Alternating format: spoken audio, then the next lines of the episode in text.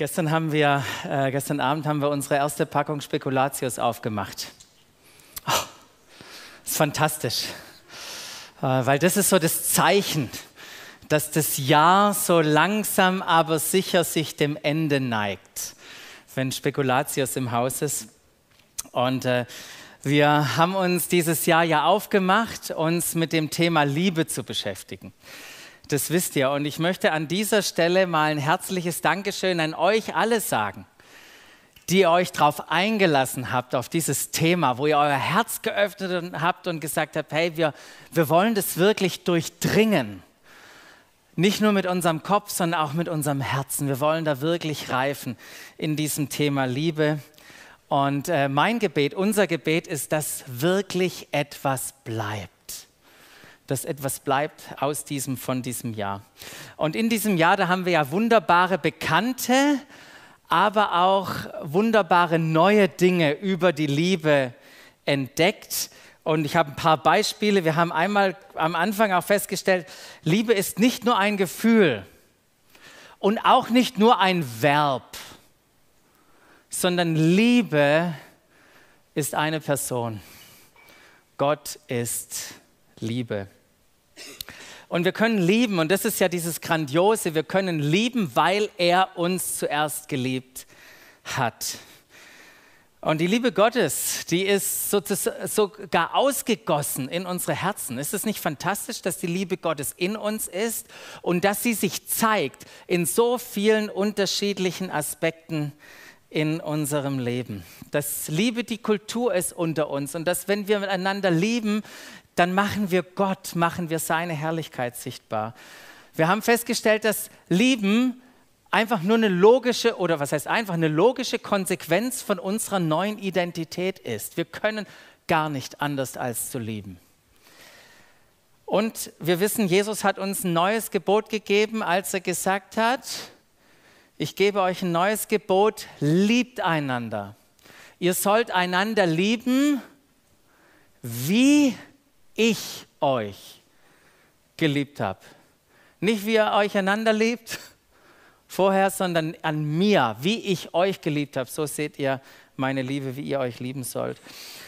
Und ich hoffe, dass das, das ein paar Sachen waren und es vielleicht noch viele, viele andere gibt, die dich über dieses Jahr hinweg angesprochen haben.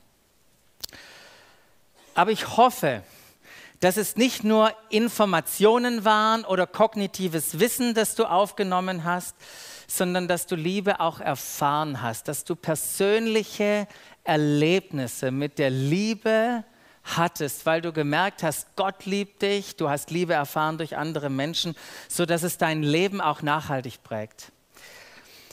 Weil wenn wir fragen, was bleibt heute, wenn wir fragen, was bleibt, dann sind es doch die Erfahrungen und Erlebnisse, die wir haben, die wir auch in das nächste Jahr und unser gesamtes Leben mitnehmen. Die Dinge, die wir erlebt und erfahren haben.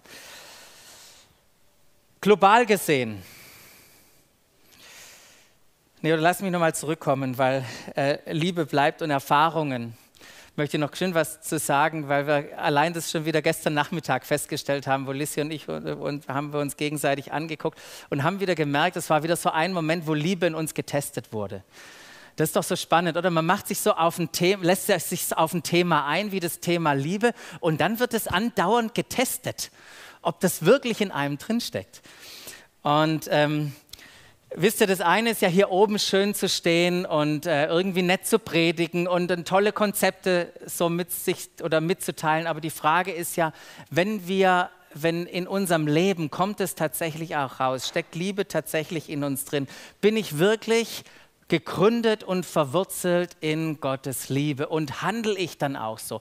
Ist mein Denken, mein Fühlen, mein Tun durchdrungen von seiner Liebe? Ähm, jetzt zu global gesehen. Man kann ja Wörter einreichen, Wörter des Jahres. Ja, so wie Doppelwumms oder solche Dinge. Das sind dann Wörter des Jahres ihr könnt ja alle mal schreiben an diese Stelle, aber ich glaube, Liebe wird es nicht schaffen. Liebe wird es nicht schaffen als Wort des Jahres, so global gesehen. Und dazu müssen wir nicht nur weit gucken, die Konflikte der Welt anschauen. Da reicht schon, wenn wir um uns gucken. Die Kultur um uns wahrnehmen, die manchmal in so krassem Gegensatz steht zur Kultur der Liebe. Ja, und was, was wir einfach merken immer wieder ist, dass es nicht natürlich ist, es ist nicht natürlich für Menschen, dass Liebe alles bestimmt, was sie tun. Ist leider, leider, leider nicht natürlich. Interessant finde ich, wie äh, der Sport manchmal das Spiegelbild von gesellschaftspolitischen Entwicklungen ist.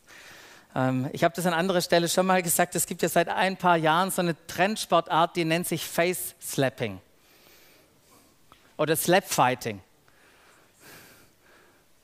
Also das machen Leute tatsächlich freiwillig. Ja? Drei Runden stehen die sich gegenüber und batschen sich so eine runter mit dem Ziel, den anderen K.O. zu schlagen.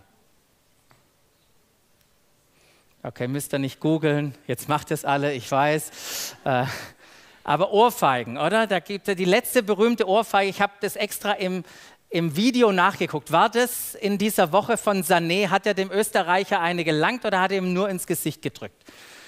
Aber es gibt ja berühmte Ohrfeigen. Die letzte berühmte Ohrfeige, an die ich mich erinnern kann, war hier die von Will Smith. Oscarverleihung. Der hat irgendwie der Moderator hat irgendwas über seine Frau gesagt und dann ist er nach vorne gegangen, hat dem dermaßen eine gescheuert. Die letzte berühmte Ohrfeige. Vielleicht geht es dir manchmal auch so wie Will Smith. Du denkst, bist manchmal in so einem Moment, wo du denkst, jetzt würde ich dem am liebsten eine